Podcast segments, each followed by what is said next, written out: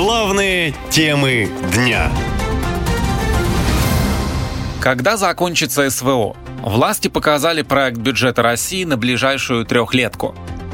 Специальная военная операция длится уже 19 месяцев. С начала вхождения российских военных на территорию Украины многие эксперты считали нужным спрогнозировать примерные сроки проведения СВО. Сначала разбег был в три месяца, а прошло уже более чем полтора года. Владимир Путин не раз заявлял, что СВО может стать длительным процессом.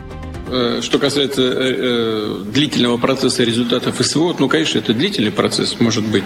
Так, но потом вы э, значит, э, упомянули о том, что появились новые территории. Ну вот э, и э, такой все-таки значимый результат для, для России. Это серьезный вопрос.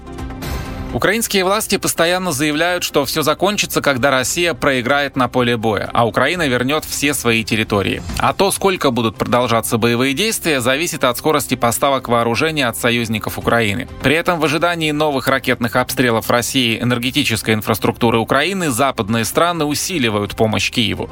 Военные эксперты сейчас с осторожностью называют несколько дат окончания СВО. Сами боевые действия продлятся как минимум до 2024 года, говорит военный военный эксперт Сергей Грабский. Я пока все-таки придерживаюсь мнения, что это будет до конца года.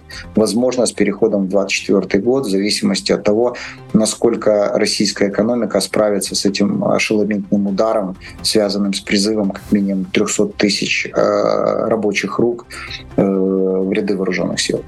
Усиление обороноспособности страны – одно из самых приоритетных направлений в одобренном правительством проекте трехлетнего бюджета. В материалах к документу говорится, что в следующем году Россия потратит на армию рекордные 11 триллионов рублей. Это почти вдвое больше, чем в текущем году. Впервые в истории России военный бюджет существенно превысил социальный, говорит экономист Михаил Решетников.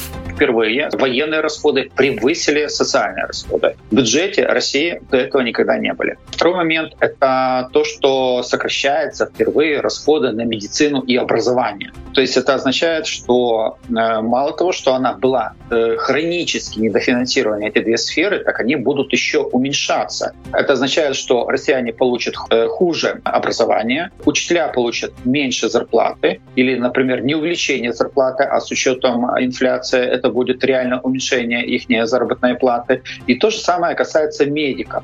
Поскольку сырьевые доходы стремительно падают, а траты на СВО постоянно растут, правительство будет покрывать дефицит бюджета за счет граждан, говорит экономист Игорь Липсиц большинство стран одалживает да, в такой ситуации.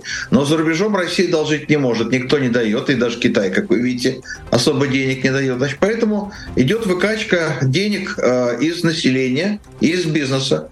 Меняется система налогообложения, берут все больше налогов э, с бизнеса, во всех случаях понятно, что будут просто отнимать деньги из экономики, перекачивать бюджет, чтобы тратить на покупку вооружений и финансирование военных расходов. По-другому не будет. То есть, в общем, что называется, благосостояние населения будет перекачиваться военные расходы. Другого пути нет. По словам экспертов, расходы России на спецоперацию на Украине достигли 30 миллиардов рублей в день. Эта сумма сопоставима с той, что беднейшие регионы собирают в казну за год. Наша лента. Коротко и ясно.